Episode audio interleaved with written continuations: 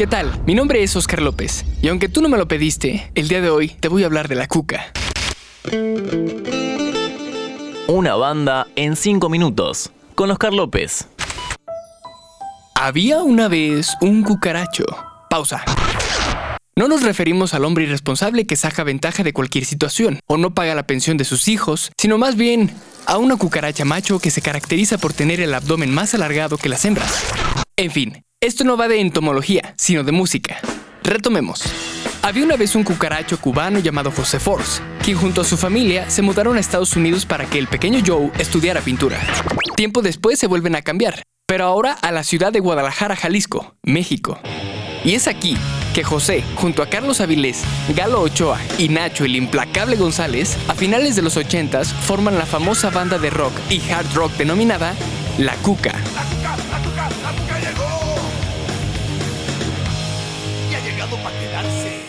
En medio de la radio mexicana a principios de los 90, cuando se escuchaban las melodías de Luis Miguel, Alejandro Sanz, Cristian Castro, agrupaciones juveniles como Magneto.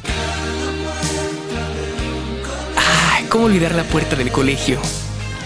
Sí, en ese año, en 1992, se funda Culebra Records, una discografía cuyo principal objetivo era la difusión de bandas de rock alternativas al mundo rosa y popero, populares en la época. Misma que también lanzó a bandas como La Maldita Vecindad, Caifanes, Los Amantes de Lola, La Castañeda, Fobia, entre otros géneros que entonces buscaban su lugar en las listas de reproducción latinoamericana. La influencia que tuvo Culebra Records en el rock mexicano, aunque operaba en el subsuelo de lo comercial pero con excelente calidad de producción en material discográfico, fue con quien la Cuca lanzó su primer disco, La Invasión de los Blatidos. Con su primer disco, la Cuca obtuvo su primer éxito, El Son del Dolor, una canción coreada hasta por las generaciones más recientes y con la cual la banda descubre que puede llegar a la cima siendo auténticos a pesar de nadar contra corriente. En 1993, la Cuca lanza su segundo disco, Tu Cuca Madre Ataca de Nuevo, grabado en Inglaterra bajo la producción de Robin Black, un reconocido productor que trabajó con bandas como Black Sabbath, Alice Cooper, entre otros famosos internacionales, de donde destacan los temas Todo con exceso y Alcohol y Rock and Roll.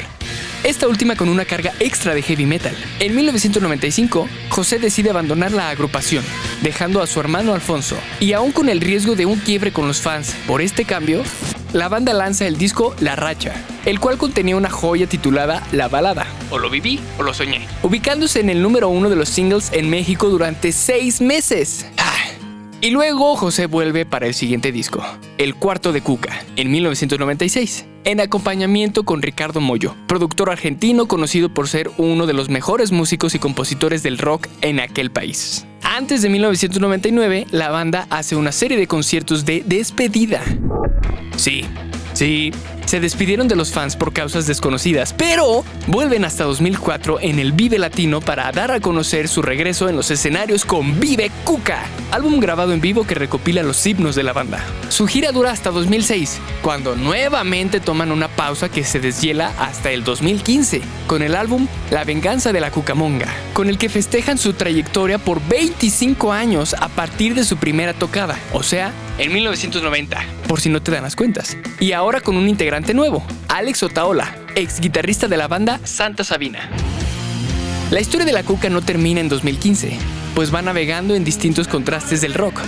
Además de ir incluyendo en sus letras temas actuales e incluso andando en los políticamente incorrectos, sin mostrar arrepentimiento, aunque para algunos resulte ofensivo, como el caso de Feminazi, tema lanzado en 2017 que tan solo por el título resulta polémico, y sobre el cual Force sostiene que no busca ofender a nadie, a pesar de que tampoco dice tolerar las feminazis, término peyorativo en contra de las feministas a las cuales se le percibe como radicales.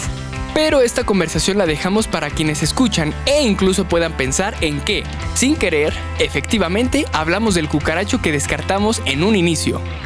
¿O no? Y así como las cucarachas existieron hace cientos de años y puedan vivir sin cabeza hasta morir de hambre, al parecer estas cucas seguirán escuchándose por varias generaciones siguientes, pues son de las bandas mexicanas cuyas letras siguen viviendo aún sin cabeza. Gracias. Este episodio fue una producción de Interés General Podcast desde el 2020, acompañándote todos los días. Cinco minutos. Para que conozcas algo nuevo.